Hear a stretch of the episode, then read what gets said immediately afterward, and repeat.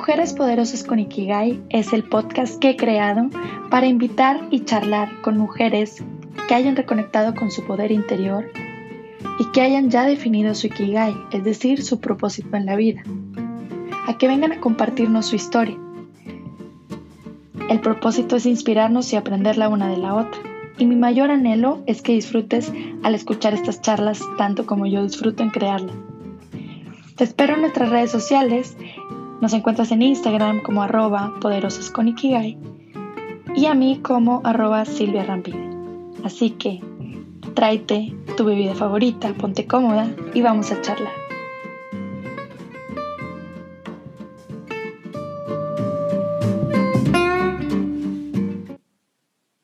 Hola chicas, ¿qué tal? Bienvenidas una vez más a este su video podcast Mujeres Poderosas con Ikigai.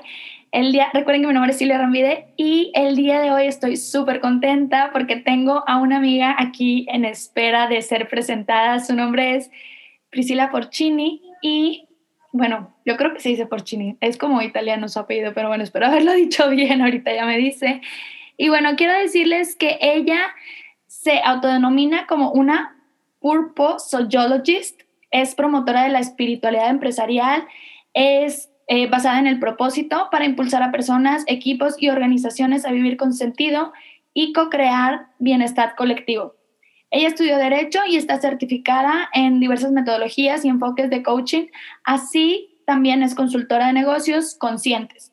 Es creadora de los programas Crecer Consciente y Crecer Juntos.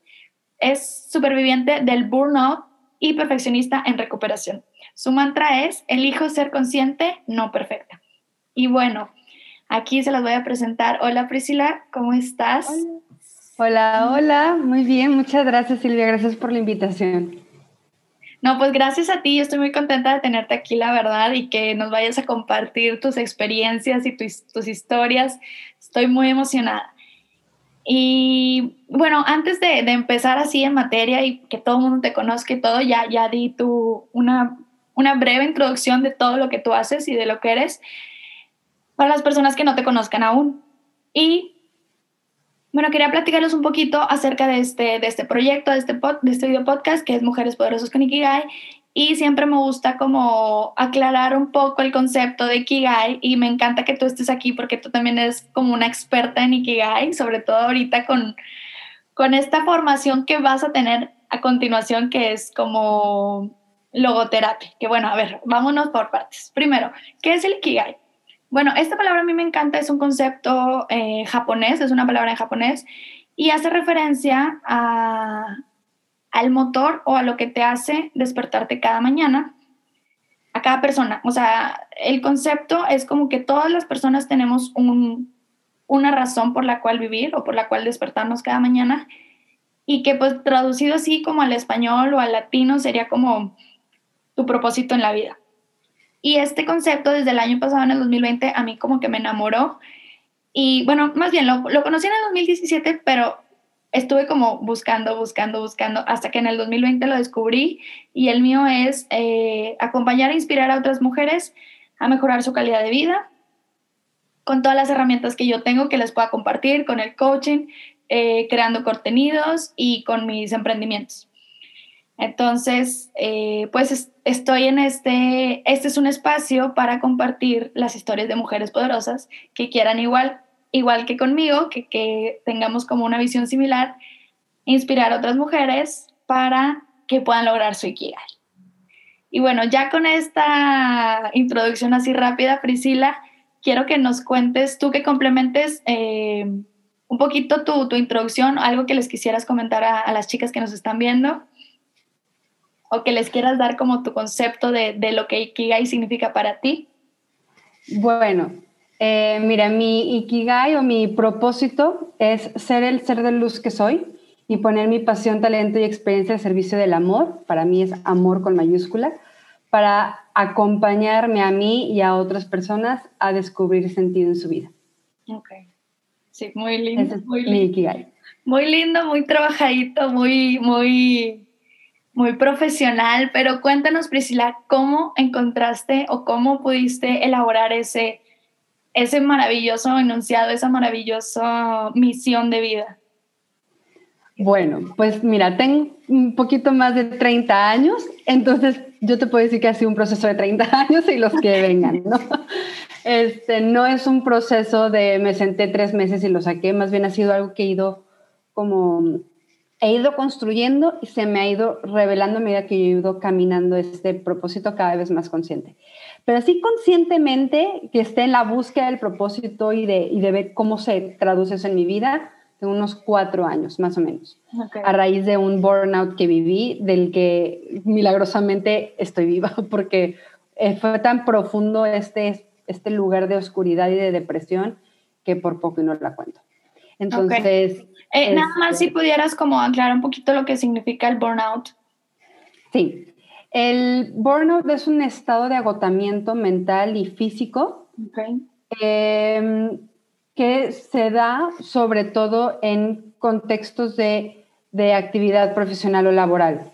Padres de familia también pueden llegar a experimentar este burnout se da muchísimo en personas, eh, en profesionistas y en personas que, en, el ámbito laboral. A mí en concreto, em, a medida que he ido trabajando mi proceso de, sanación, creo que me doy cuenta que a lo mejor yo por muchos años había estado experimentando una depresión funcional. ¿no? Simplemente llegué a un punto en, en, mi vida en el que era tanto lo que yo lo que yo trataba de controlar y encapsular de mi sensibilidad, de mi búsqueda de sentido, de, de incluso un poquito de mi propia razón de ser, estaba yo tan instalada en, esta, en este paradigma eh, del, del, ego, de, de, de, la ambición y del éxito profesional y de ganar dinero y de ser exitosa. Estaba tan instalada ahí y en las expectativas ajenas y propias que yo no me daba cuenta que tanto me estaba alejando de, mi esencia y de lo que me mueve la vida y de, y de un ikigai, o sea, no lo tenía tan... Entonces, em, yo creo que simplemente estaba muy cansada física y mentalmente y espiritualmente no estaba lo suficientemente fuerte para poderme sostener en medio de ese cansancio. Entonces, ¿cómo llegué yo a ese punto? La verdad es que em, a través de este trabajo de autoconocimiento me di cuenta que en mi vida siempre ha estado presente el servicio. Yo de chiquita era la, la, que sentaba a las personas que ayudaban a mis papás en casa, yo los sentaba para enseñarles a leer y escribir, y en primaria era voluntaria para ayudar a niños de, de con, con, menos acceso y menos oportunidades de educación, y yo les enseñaba, este, llegué a hacer un discernimiento vocacional incluso cuando yo estaba en secundaria, eh, porque yo sentía muy fuerte el llamado a, a servir, ¿no? Y no sabía cómo, ¿no? Entonces, en mi cabeza había como una diferencia entre lo que el mundo pide y lo que el mundo entiende por éxito, que es trabajo, dinero, éxito, ambición, y llamado un poco más espiritual de servir, ¿no? De servir, de, de ayudar, de acompañar, de, que, de trascender, de impactar, ¿no? Entonces, como yo sentía que esta era una dualidad y que no se podía conciliar, entonces por eso en mi cabeza lo más lógico era, pues me voy de monja, ¿no? Ok. Entonces, resultó que no fue mi vocación, o sea, voy de regreso cuatro años después. Mamá, siempre no fue mi vocación, no me voy a consagrar, pero entonces tengo que hacer una carrera en este mundo y, y yo percibo que estos son los estándares del mundo, siento mucha resistencia, pero pues bueno. No, ajá, entonces lo que empecé a hacer fue estudiar derecho y, poco a poco empecé como a ponerme capas y capas y capas de, hierro y de acero, ¿no? Para no sentir, para no experimentar, para no, para no tocar la parte emocional y sensible. Y yo soy una persona altamente sensible. Entonces imagínate lo que es. Para una ah, tú eres una persona altamente sensible, querer encapsular y y mantener a raya esa habilidad, porque es una habilidad, nada más que en ese momento yo la sentía como una debilidad. Una debilidad. Sí, como supongo que muchas personas, muchas mujeres sobre todo, ¿no? Exactamente, muchas mujeres que hay, hay, mucha energía masculina en el ámbito de los negocios y en el ámbito laboral.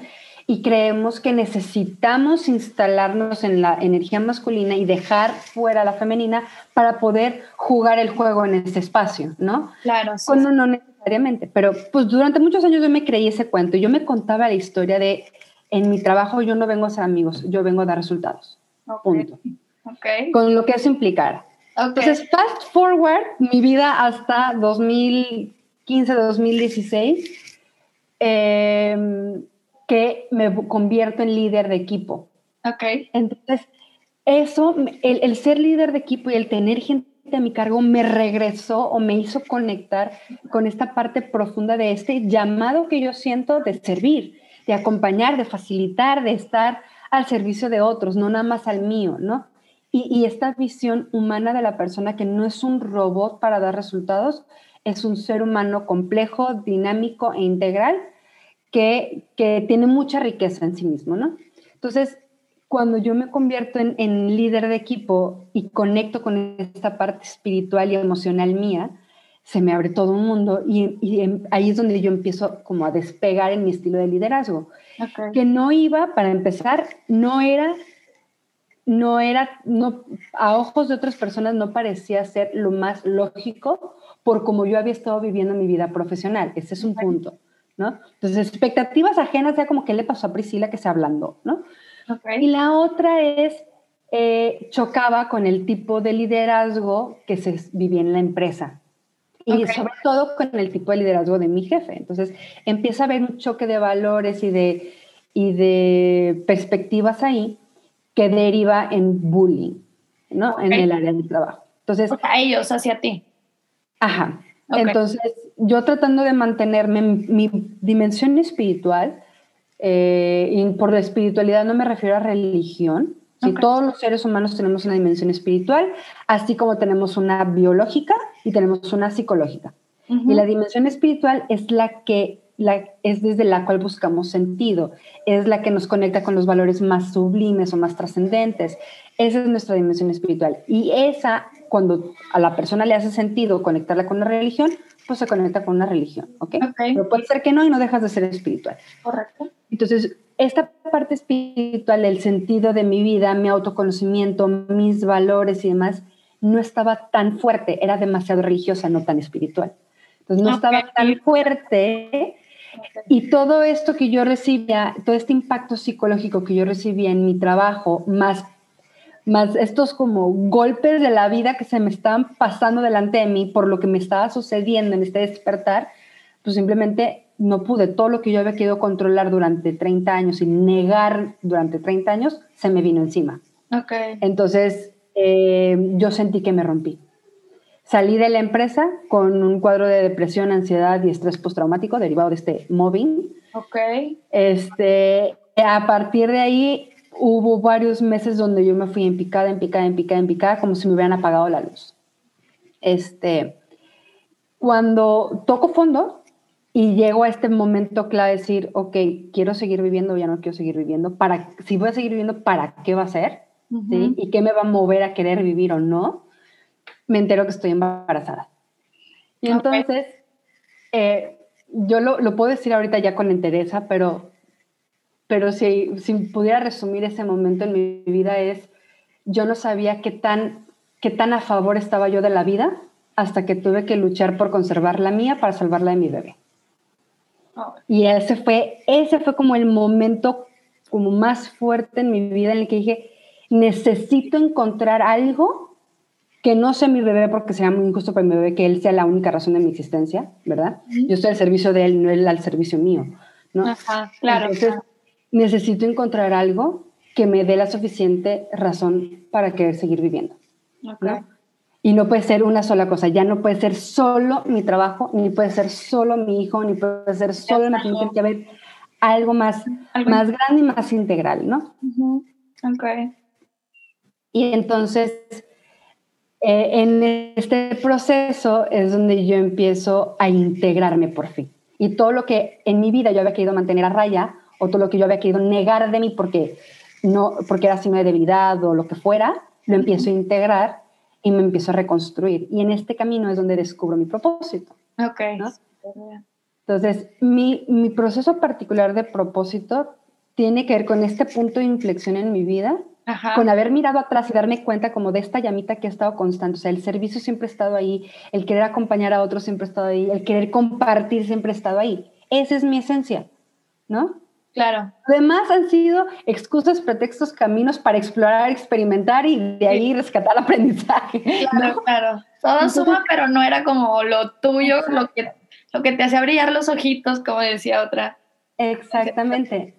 Entonces, eh, esto me ayudó más eh, a poderlo conceptualizar en un proceso de coaching, cuando la coach me pregunta y me dice, es que yo te veo, yo te veo sufrir, o sea, todo el tiempo lloras, entonces, y, y te veo sufriendo, entonces, ¿qué es lo que te gusta de lo que haces? Y le digo, es que no es lo que hago, es lo que puedo hacer mientras hago lo que hago. Y esa fue otra revelación para mí. Okay. O sea, el propósito no está en una acción particular o en un rol particular que tenemos. Claro. Está en lo que podemos generar con cada rol que tenemos en la vida y cada situación que nos toca vivir y cada conjunto de recursos y habilidades que de tiempo en tiempo vamos desarrollando. ¿Qué hago con todo eso? ¿Sí? Entonces, cuando, cuando llego a este punto de decir, ok, quiero seguir siendo como abogada o quiero otra cosa, ¿qué? O sea, si pudiera, lo que más me gusta de ser abogada es poder acompañar a mis clientes internos en este proceso de ver qué es lo mejor para la empresa y a poder acompañar a mis colaboradores a desarrollarse como personas. ¿Qué tal que yo pudiera hacer eso quitando del medio el andar revisando contratos todos los días? Que me gusta, pero no es como que me haga, no, no quiero pasarme toda la vida ahí. Okay. si yo quitara eso, que sí me gusta, pero pues no como para que sea mi razón de vivir, no te encanta. ¿con qué me quedo? Claro. Y, y, que sí tiene que ver un poquito con lo que, lo que nos apasiona, pero, pero también con una parte de llamado. O sea, no es nada más lo que a mí me apasiona porque a mí me gusta, es porque me apasiona porque mis fortalezas están al servicio de eso y porque aparte siento algo más grande que yo que me dice, es por ahí, ¿no? Claro. Entonces, este, en ese momento yo estaba leyendo por segunda vez más consciente el libro del hombre en busca de sentido y dije, la logoterapia. Ese es el, ese es el camino que yo quiero. Pero resulta que la logoterapia no estaba disponible en Monterrey en ese momento. Acaba de llegar apenas este, el año pasado o este año, la especialidad. ¿Qué fue cuándo? ¿Qué fue cuándo? Esto fue en 2016. O sea, hace cuatro años no había logoterapia disponible en Monterrey. Okay. En Monterrey, no como especialidad, sí como diplomado. Como diplomado. General, pero no como una especialidad. Entonces dije, bueno, ¿qué se le puede acercar? Y ahí se me abrieron varios caminos. Puedo estudiar psicología, puedo empezar en el mundo del coaching, en lo que hago, lo que avanzo y, y me preparo para cuando llegue la logoterapia, o me quedo como abogado y me siento a esperar que llegue la logo. ¿Qué hago? ¿no? Claro. Entonces en ese momento dije, bueno, yo ya no quiero seguir ejerciendo como abogada, me quiero salir. ¿Qué sigue? Pues o me meto a estudiar mi segunda carrera Ajá. y empiezo a trabajar para generar, para armar un negocio, generar ingresos para estudiar la carrera y luego la logo. Entonces, el coaching en ese momento que a mí me había servido tanto era el camino, era el mejor camino en ese momento, ¿no? Y ese fue el que yo emprendí. Super. Ya está la logo en Monterrey. Obviamente, ¿quién creen que va a empezar la especialidad en febrero? Pues claro. yo, ¿verdad? Claro. Pero es así como, Ah, como para mí siento que se va como revelando, o sea, vas escuchando lo que las circunstancias de la vida, tu cuerpo, tu mente, tu espíritu te van diciendo sobre quién eres y para qué estás en este mundo, y luego te pones a caminar. Y en el camino, lo que tú habías visualizado a veces sí es por ahí y otras veces no, y es un camino mejor, pero lo vas caminando, ¿no? Definitivamente. Así es como la historia cortita. Definitivamente, Preis. Y me encanta, me encanta todo lo que nos estás compartiendo y lo aprecio mucho porque sé que es parte de un proceso personal y, y de verdad que te agradezco por las chicas que lo van a escuchar. Yo creo que se van a nutrir mucho porque y quiero, bueno, quiero retomar algo muy importante que has dicho, que es la logoterapia. Bueno, importante para ti, para mí y muy probablemente para las chicas que nos estén viendo y escuchando, porque si están aquí es porque están como la palabra Ikigai o el concepto les resuena. Y el libro que mencionas, el del hombre en busca de sentido, de Víctor Frank, yo también se los quiero recomendar a quienes nos estén escuchando o viendo, o sea, súper, súper recomendados. Si ya están aquí, si ya están en con esta curiosidad, con esta chispa de mi propósito en la vida, mi kigai, mi sentido, vayan a leerlo, por favor, o vayan a escucharlo, como, como prefieran, pero por favor háganlo. Es de mis libros favoritos, yo siempre lo recomiendo y lo regalo y lo todo. Y bueno, para las que no lo han leído, eh, quiero que explique un poquito lo que es la logoterapia, o no sé si tú lo quieras explicar. Igual, compártenos así como brevemente como qué es la logoterapia y por qué ahora te estás te, vas a especializar en eso? Bien. Eh, mira, Víctor Frankl, para, para, los que no conocen a Víctor Frankl, Víctor Frankl fue un psiquiatra, neurólogo y filósofo eh, austriaco que vivió en la época de la Segunda Guerra Mundial. Él, de hecho, sobreviviente de los campos de concentración.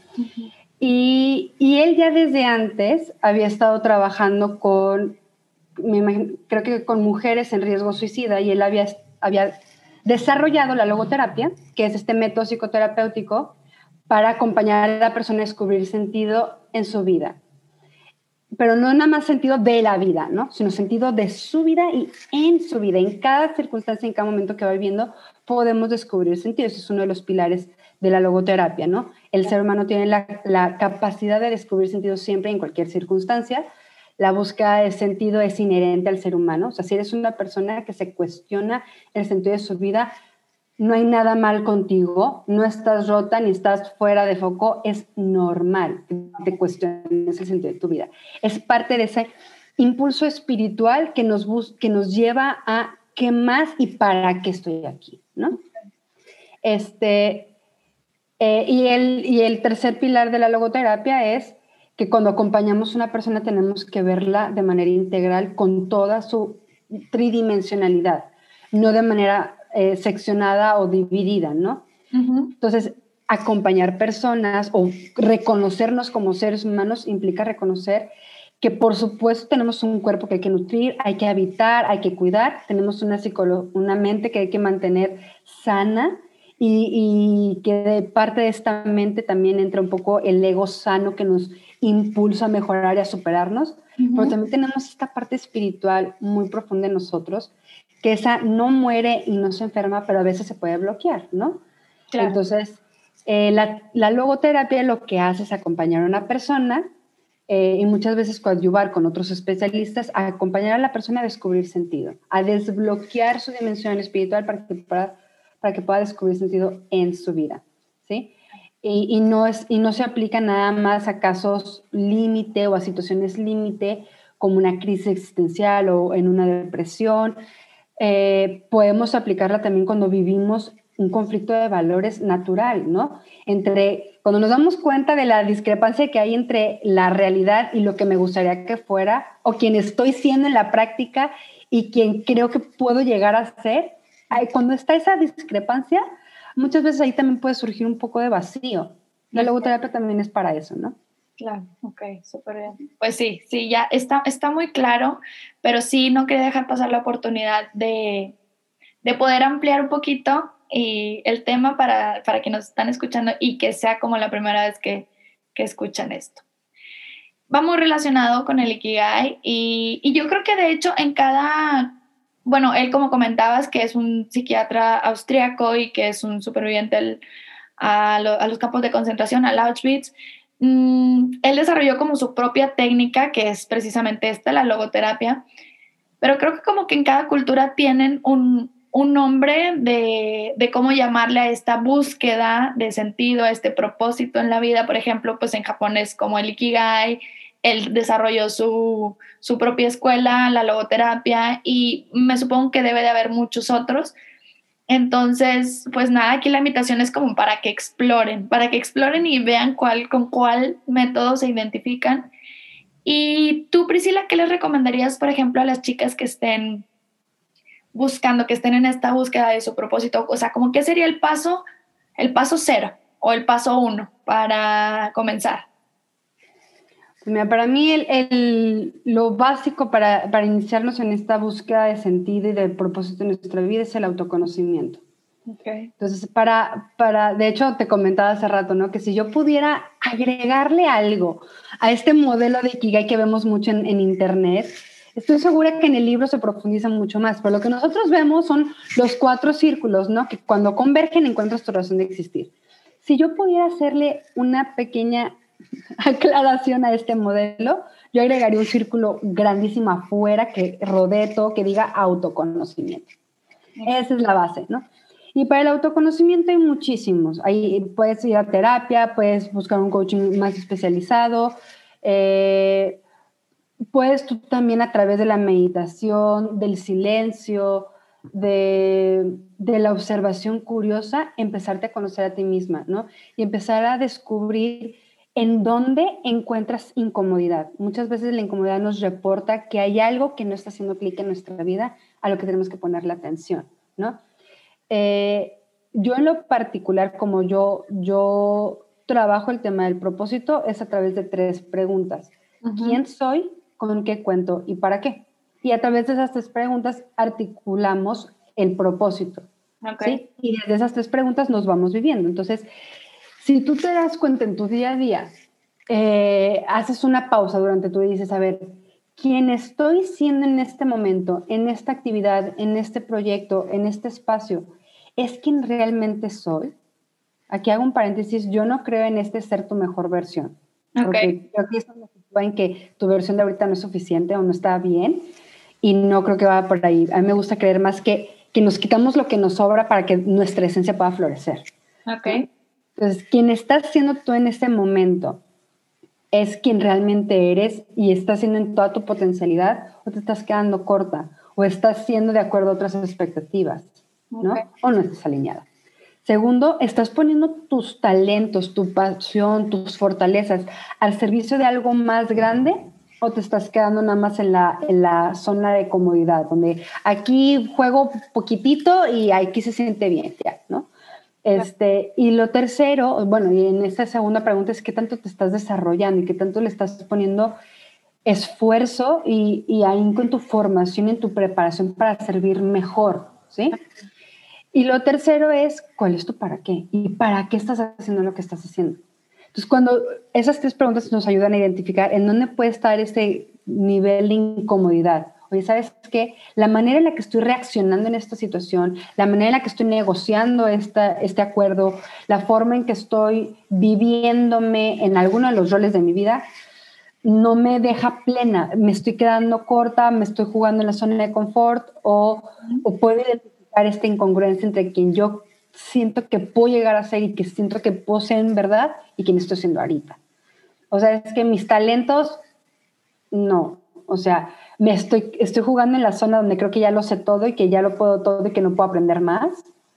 O me estoy, me estoy dejando, estoy dejando que sea la, la, el miedo o la flojera lo que, lo que me tenga a mí, ¿no? Entonces, eh, no, no me entrego al 100 en mi trabajo o no me entrego al 100 en algo, me quedo corta. Y la tercera es esto, es el para qué. O sea, ¿qué, te, ¿qué, te, está movilizando en este momento? ¿Cuál es ese impacto, esa necesidad que tú ves en el mundo que quieres satisfacer? ¿no? Entonces, ahí es donde podemos identificar y ahí es donde podemos empezar. Súper bien. Y Priscila, desde tu experiencia, ¿qué beneficios has experimentado al tener el claro tu Ikigai? Hay un montón. Para empezar, siento que mi vida tiene un rumbo. Ok. A, mí en lo particular me deja en un estado de, certeza espiritual y de confianza en que todo lo que sucede es para mi crecimiento y para mi evolución. Aunque no se sienta bonito y aunque en el momento no lo entienda.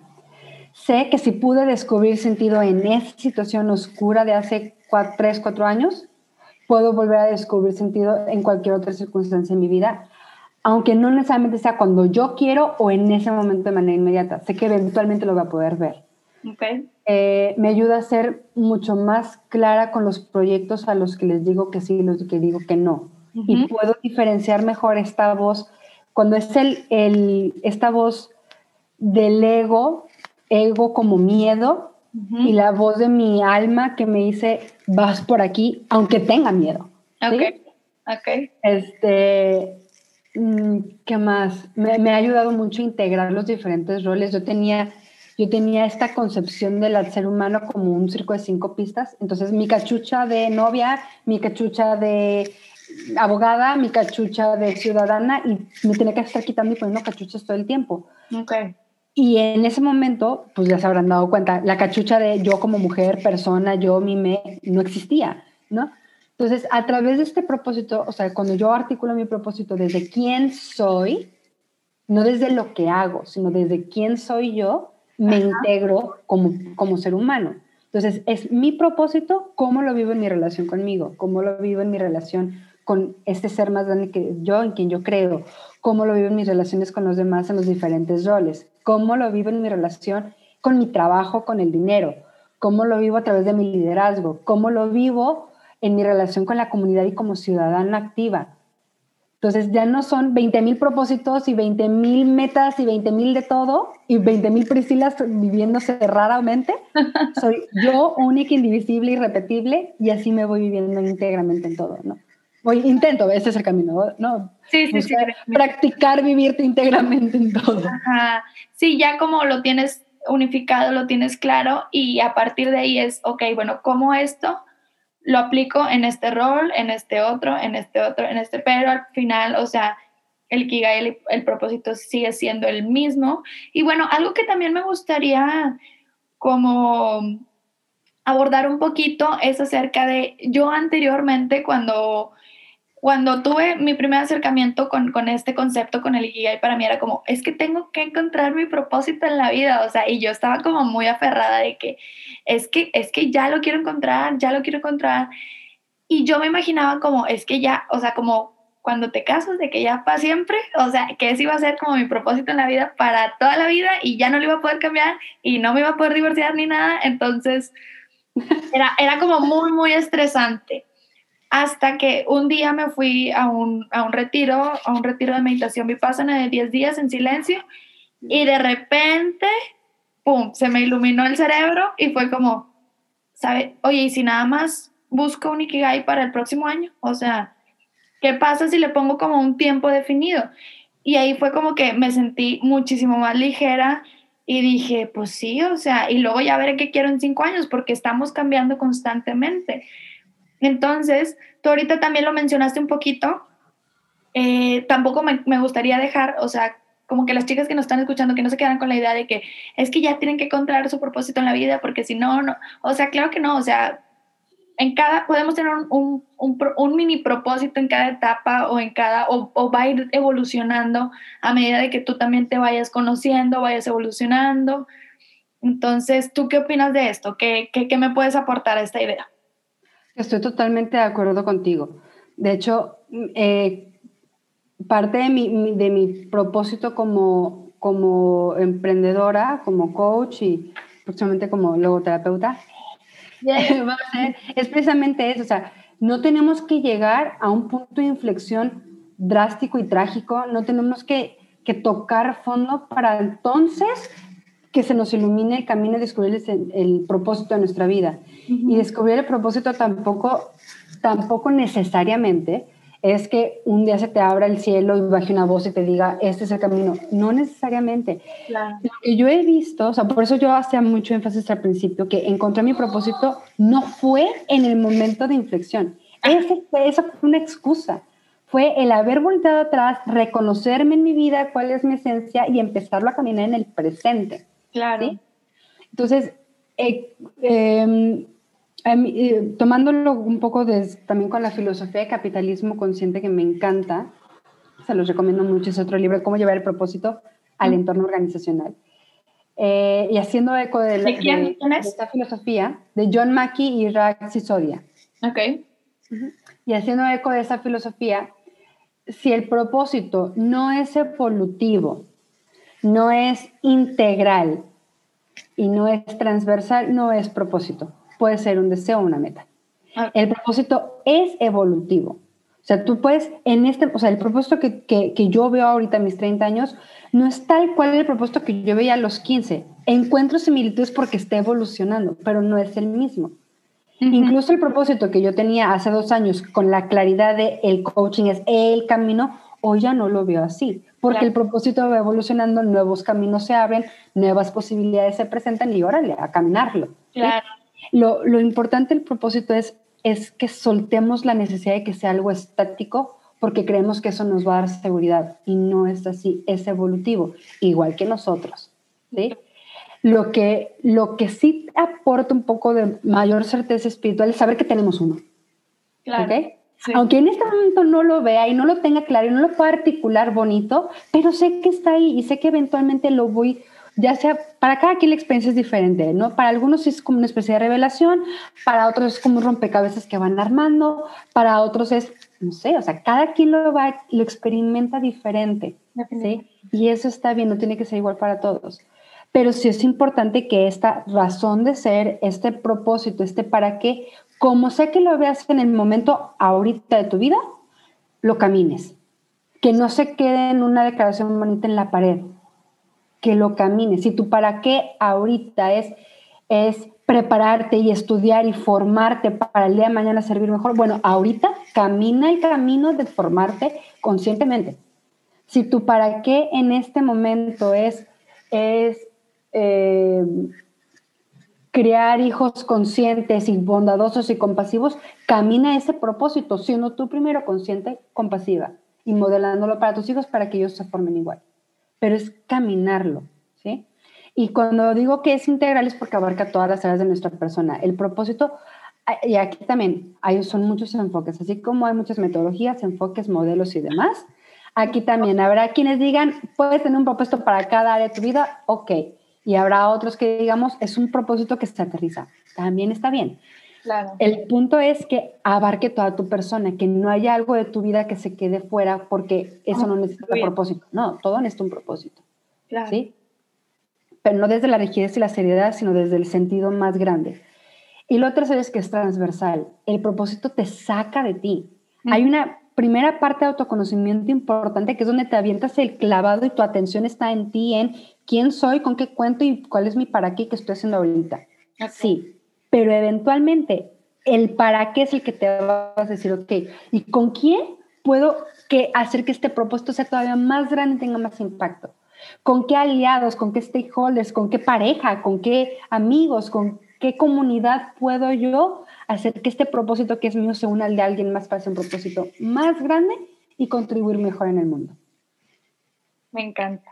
Me encanta, me encanta, Pris. Lo has puesto con palabras muy, muy claras, que, yo creo que, que, sí, o sea, realmente coincido. O sea, eso de que tiene que ser integral, tiene que ser transversal, porque sí, o sea, como que al principio empiezas en ti, como en mí, como enfocada, y que eso fue lo que, justo lo que me pasó el año pasado, como estaba muy, muy enfocada en mí y de que a ver qué es lo que me gusta, qué es lo que quiero, en qué soy buena, porque precisamente, como decías hace rato, si tú vas a Google y pones Ikigai y le pones en imágenes, te va a aparecer un diagrama con cuatro círculos en donde te dice como lo que amas, en lo que eres bueno, lo que el mundo necesita y lo que te apasiona. Bueno, no sé, es lo mismo que lo que amas. Son cuatro, son cuatro áreas. Aquello es lo que, lo que eres bueno y por lo que te pueden pagar.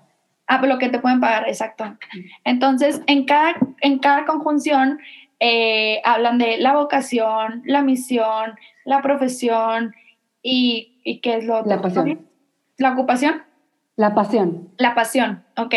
Y cuando se juntan la misión, la pasión, eh, la, la vocación y la misión, ahora sí, eso es el Ikigai.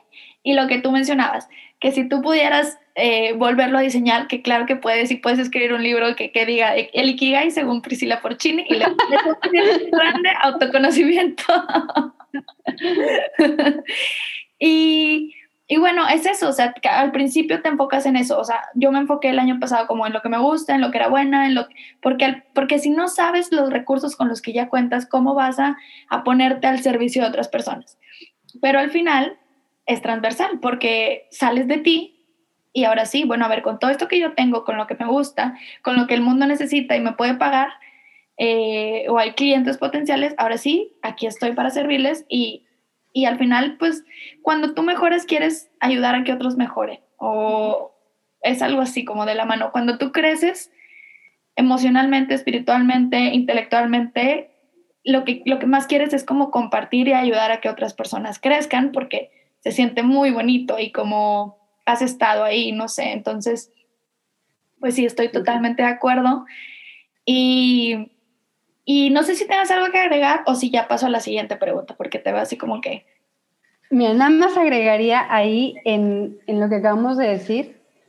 Eh, esa es mi, mi, perspectiva sobre el Ikigai. O sea, me gusta mucho el Ikigai, pero ese es, ese es el tema ahí que tiene que ver con el autoconocimiento.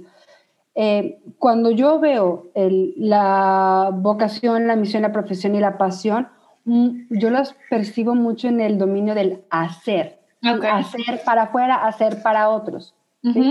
Pero ¿qué pasa una persona que tiene, encuentra su pasión, su vocación, su misión y su pasión y de repente viene una pandemia y eso que tú haces por lo que te pueden pagar, pues ahora no hay quien te lo pague? ¿Y qué pasa si viene una situación, una crisis o una enfermedad o algo y eso que te apasiona ya no lo puedes ejercer? ¿Qué pasa si eh, quieres hacer un cambio de carrera y entonces tu profesión o te corren de tu trabajo o te quedas sin trabajo? Entonces, lo único que yo, que yo puntualizaría es que lo más importante lo que sostiene el Ikigai es quién eres tú. De modo que si en este momento de tu vida tú tienes esos cuatro círculos, los tienes palomeados, qué bueno, vívelo, disfrútalo, entrégate a ello. Pero si pasa algo en la vida, porque such is life, ¿verdad? Si pasa algo en la vida y pierdes tu trabajo, te cambias de empleo, te enfermas, lo que, o lo que te apasionaba, de pronto un día te despiertas y dices, oye, mm, ya no me apasiona igual Tranquila, no pasa nada, es que estás evolucionando.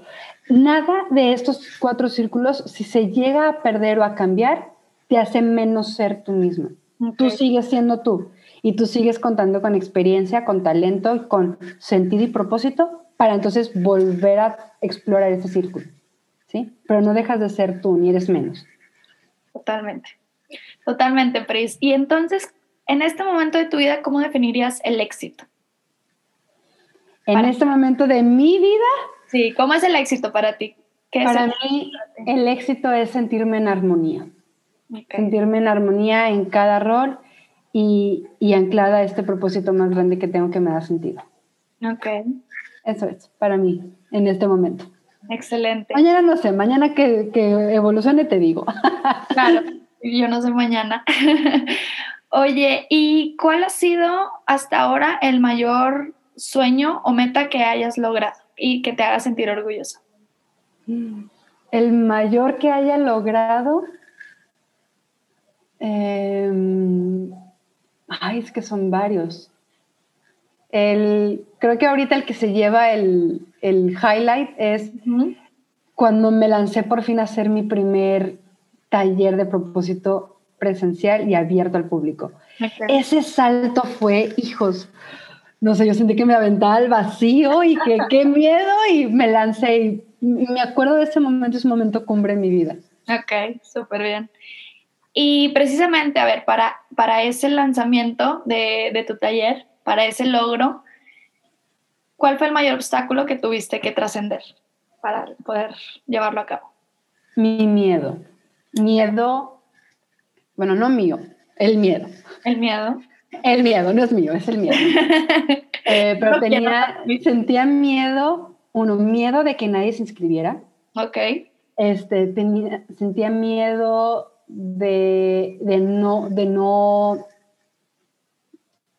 de no, de no lograr o de no poder servir a través del taller, o sea, que me quedara corta en el, en el impacto o, en, el, o en, el, en la promesa que yo estaba haciendo a través de la oferta.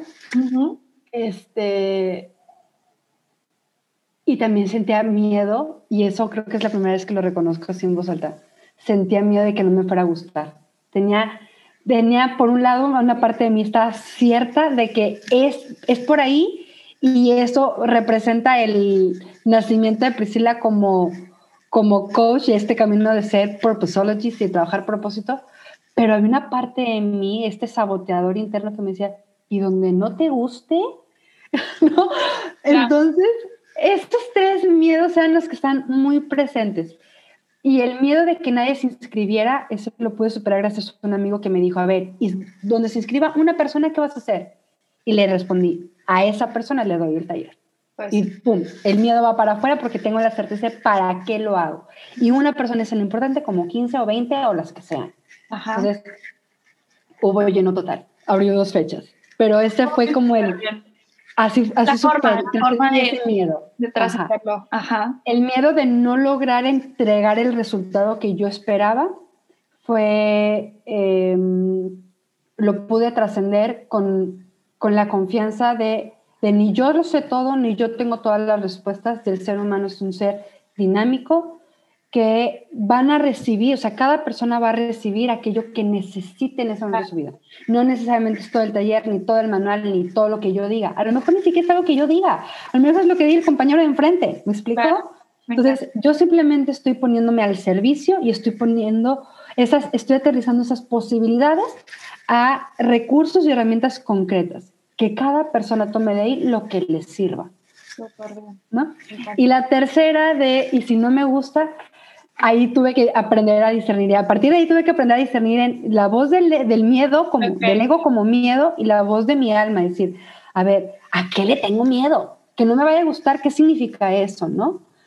este, y, y, a partir de ahí empecé a, a desarrollar esta conciencia de de que no necesariamente el sacrificio y el trabajo duro y demás está peleado con el tema de la pasión, porque no sé si has escuchado mucho estas frases de encuentra tu pasión y nunca más vas a trabajar un día en tu vida.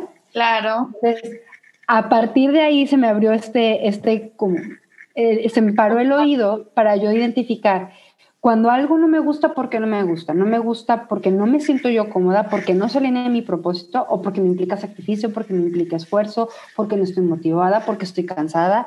¿Qué es eso que no me gusta, no? Ajá. Entonces ahí separé, por un lado separé el, el que no necesariamente siempre va a haber una, vas a sentirte motivado a algo. Ah, claro.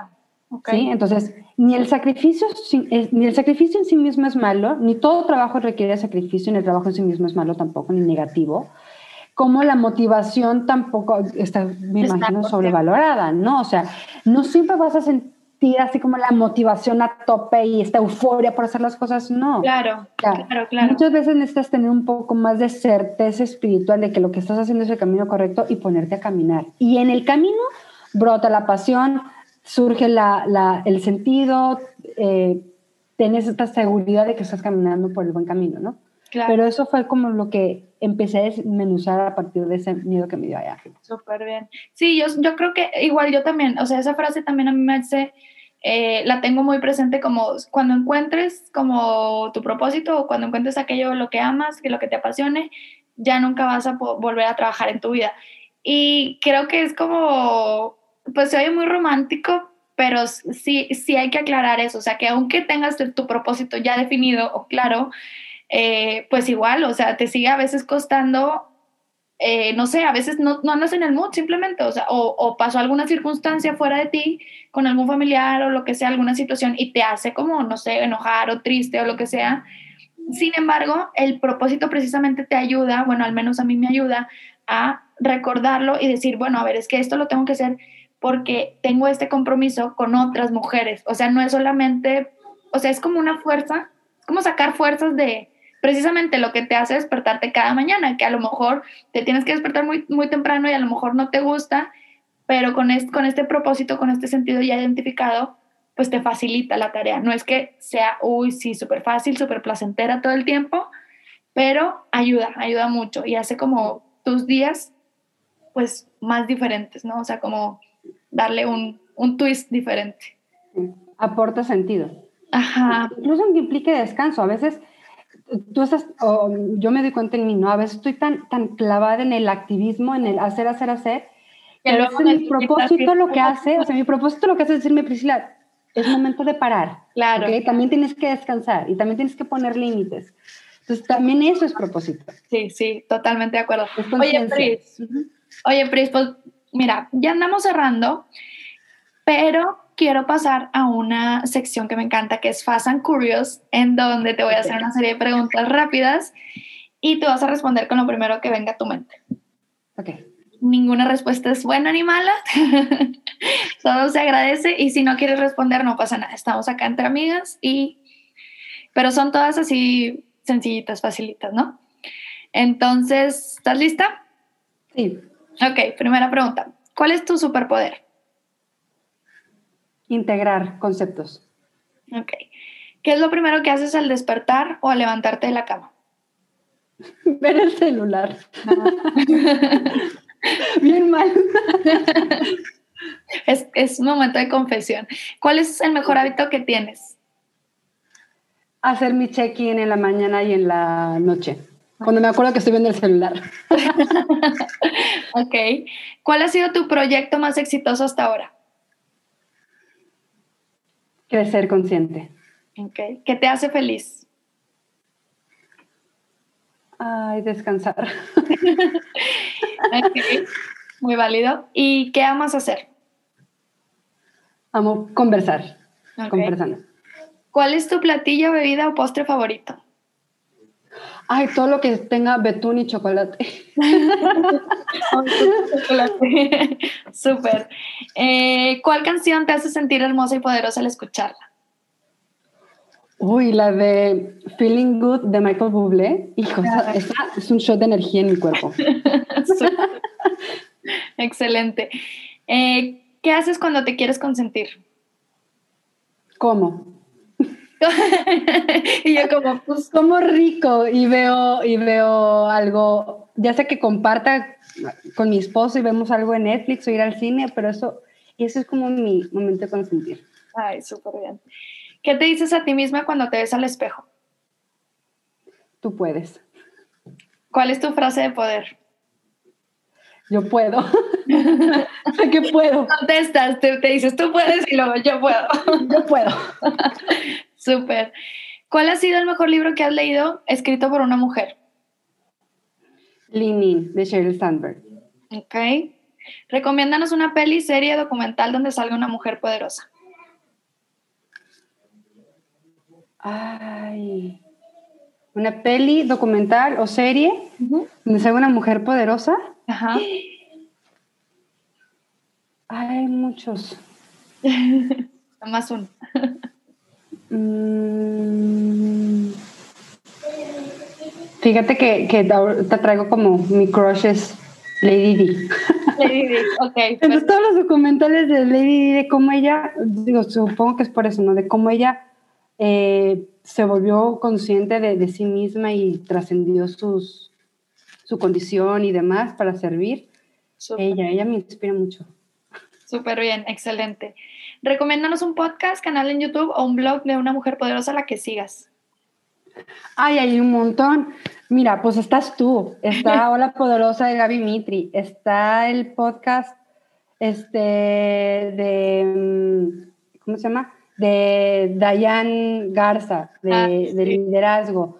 Este, ay, no sé, son muchísimos, me la pones muy difícil. Entre tomas también, es buenísimo. Se regalan dudas. Ay, no, excelente, excelente, excelente. porque se quedará alguien fuera. Recomiéndanos 10 podcasts. Oye. Eh, ah, bueno, mencióname el nombre de tres mujeres poderosas que admires. Que yo admire. Ajá.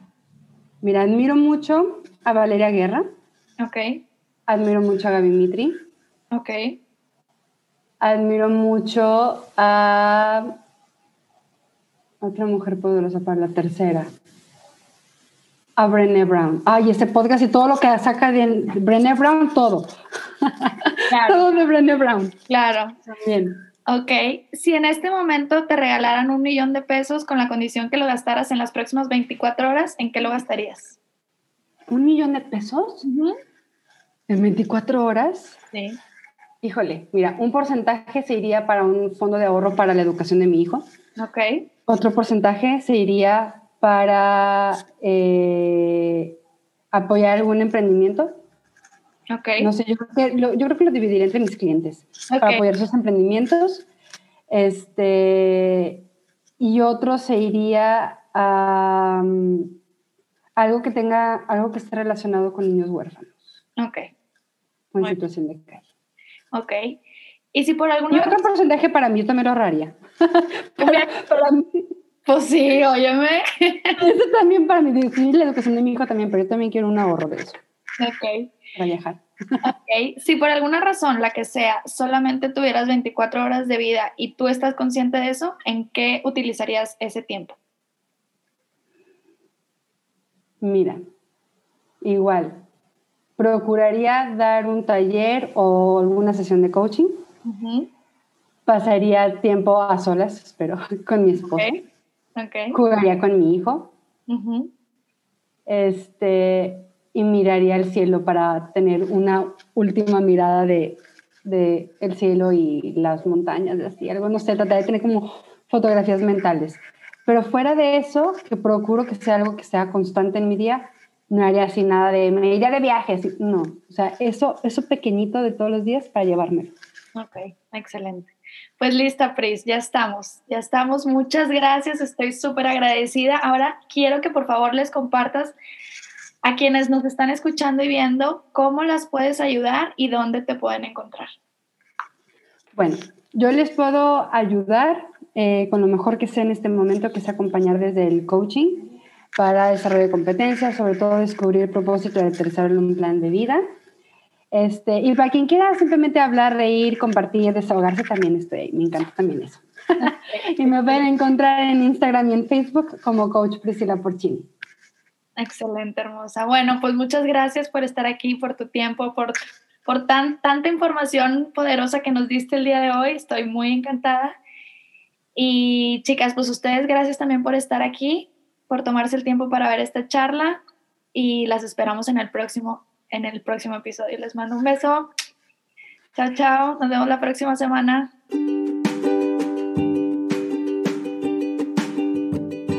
Muchas gracias por acompañarnos hasta acá. Mi nombre es Silvia Rambide y ha sido para mí un placer ser tu host el día de hoy. Te espero la próxima semana con la, con la historia de una nueva mujer poderosa que vendrá a compartir con nosotros. Te espero también en nuestras redes sociales. Encuéntranos en Instagram como arroba poderosasconikigai y en mi cuenta personal arroba Silvia Rambide. Mándame un mensaje directo si quieres entrar en contacto. Nos vemos la próxima semana. Bye.